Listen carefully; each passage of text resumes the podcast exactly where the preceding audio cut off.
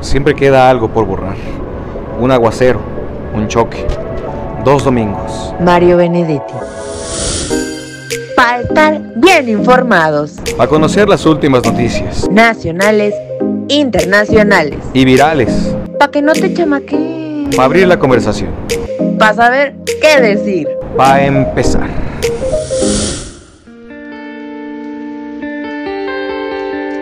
Bienvenidos. Yo soy Alejandro Huitrón. Yo soy Diana Sandoval y estas son las últimas noticias nacionales.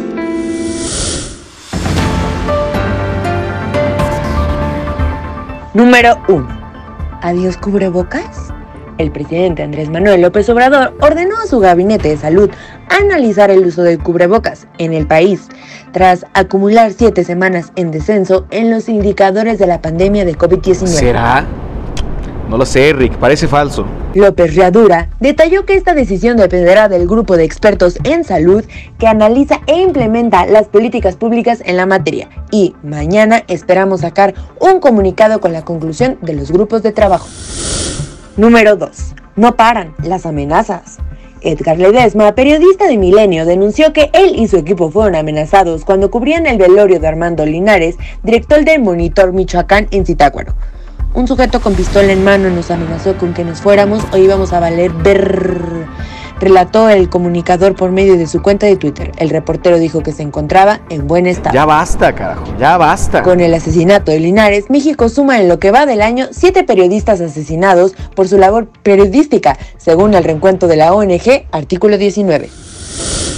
Número 3. ¡Hay tiro! En el penal de Apodaca se registra riña en el penal de Apodaca, en Nuevo León. Familiares de reclusos se manifestaron luego de que este miércoles fueron suspendidas las visitas en el penal de Apodaca.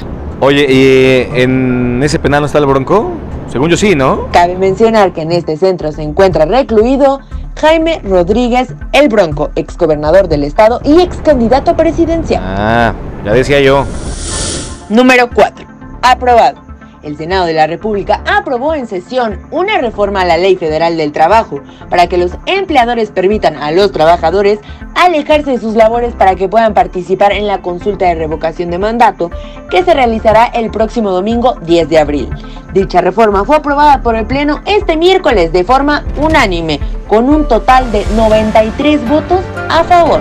Cataplum, como diría Juan Pablo. Pírate, dicho cambio permite a los trabajadores el tiempo necesario para que el ejercicio del voto en las elecciones populares, los procesos de revocación de mandato y para el cumplimiento de los servicios jurados, electorales y censales a que se refiere el artículo quinto de la Constitución, cuando esas actividades deban cumplirse dentro de sus horas de trabajo. Santo Dios. Ahora sí se la volaron. Ay, mejor cuéntanos, ¿qué nos tienes en las noticias internacionales? Número 1. OMS suspende Sputnik. La Organización Mundial de la Salud anunció este miércoles que postergará su evaluación de la vacuna rusa contra el coronavirus debido a la situación inestable. La doctora María Angela Simao, experta en vacunas para esa agencia de la ONU, dijo en conferencia de prensa que los funcionarios de la OMS iban a ir a Rusia el próximo, en los próximos días para inspeccionar las instalaciones donde se fabrica la vacuna rusa, la Sputnik. Número 2. Mensaje de Zelensky. Las palabras de Volodymyr Zelensky no solo están destinadas a los libros de la historia. Es probable que energicen o energeticen el apoyo a la defensa de Ucrania contra la maquinaria de guerra del presidente ruso Vladimir Putin y repercutirán en todo Estados Unidos. Esto fue lo que dijo miembros del Congreso, damas y caballeros estadounidenses, amigos. En este momento se está decidiendo el destino de nuestro país, si los ucranianos serán libres. El pueblo ucraniano está defendiendo no solo a Ucrania, estamos luchando por los valores de Europa y del resto del mundo. Y ahora vámonos con la nota viral.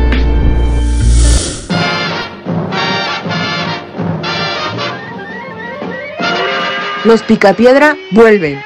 El dueño de un bocho se hizo viral luego de que se le vio esperando la luz verde en un semáforo en una avenida principal. Este sujeto sacó sus piecitos del carro para poder moverse. ¿Qué? sí, sí, simulando que sus extremidades son el tren motriz. Literal, o sea, de verdad, el auto de atrás grabó cómo se veían nada más sus pies moviéndose para que el carro pudiera avanzar. La familia que te hace reír de la edad de piedra.